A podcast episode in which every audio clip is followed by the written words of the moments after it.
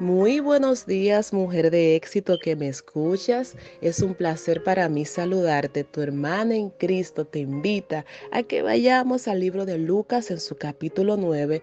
Y aquí hay tanto, déjenme les cuento, aproximadamente unos 12 temas. De hecho, uno de ellos se repite dos veces, que podríamos decir diferentes, pero mi enfoque en esta mañana es que te quedes con esta palabra.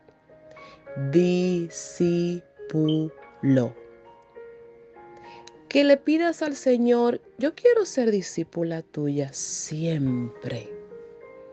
Y más adelante te voy a explicar por qué. Este capítulo comienza de la siguiente manera, precisamente con sus doce discípulos, Jesús empoderándolo pues a que vayan a sanar enfermos, les dio autoridad para libertar, les dio autoridad sobre todos los demonios. Realmente estas personas estaban empoderados. Sin embargo, nunca perdieron su postura de ser discípulos. Creo que esa palabra, esa postura, esa posición nos da un acceso diferente. Claro que sí. Y más adelante nos habla de la historia de cuando de la muerte de Juan el Bautista, porque es que pasaban tantas cosas que el mismo rey y otras personas decían, pero resucitó tal profeta, será Juan el Bautista, pero no, porque yo mismo mandé a cortarle la cabeza. No, se trataba de Jesús. Jesús obrando sin límites. Jesús obrando. Más adelante podemos apreciar cómo les dio de comer a más de cinco mil personas. Y es que las personas se congregaban a escuchar, se reunían y ya de un momento a otro habían tantas personas y el maestro no quería que se regresaran a sus hogares con hambre, con aquella necesidad natural, ¿no?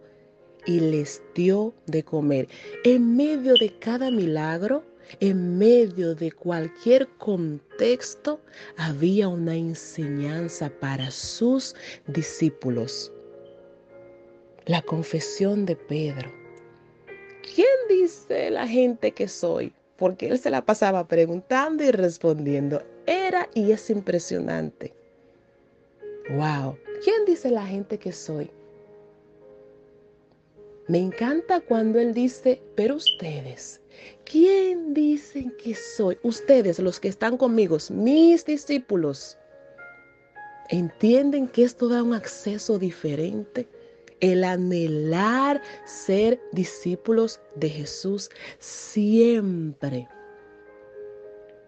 Y Pedro dice esa gran revelación en ese momento.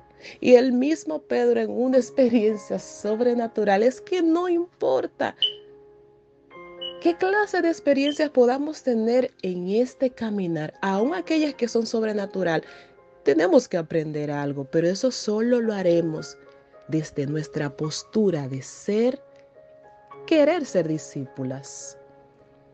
Y Jesús oraba y oraba y se iba transfigurando y de momento se aparece Moisés y Elías y va Pedro con un comentario un tanto como que, como Pedro dice eso en este momento? Vamos a hacer una erramada y vamos a quedarnos acá.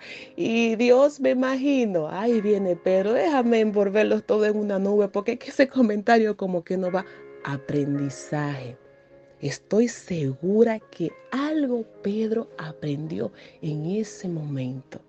Wow siempre mantuvieron su posición de ser discípulos. Solo los discípulos aprenden.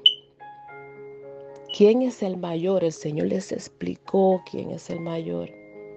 También les dijo, el que no es contra nosotros, por nosotros es, refiriéndose a aquellas personas que estaban predicando por ahí y como que no pertenecían a su grupo en ese momento. Es impresionante lo que podemos recibir cuando nunca perdemos esa postura. Ser sus discípulos. Y esa es la gran comisión, de hecho, id por el mundo y hacer discípulos. Eso ellos hicieron. Pero primero tuvieron que serlo. Primero es ser discípulos y luego hacer discípulos. Que ese anhelo invada tu vida completamente en este momento. Anhelar ser discípulas del Maestro. Y precisamente esa posición es que siempre te dará acceso a algo más en Él. Bendiciones, hermosa.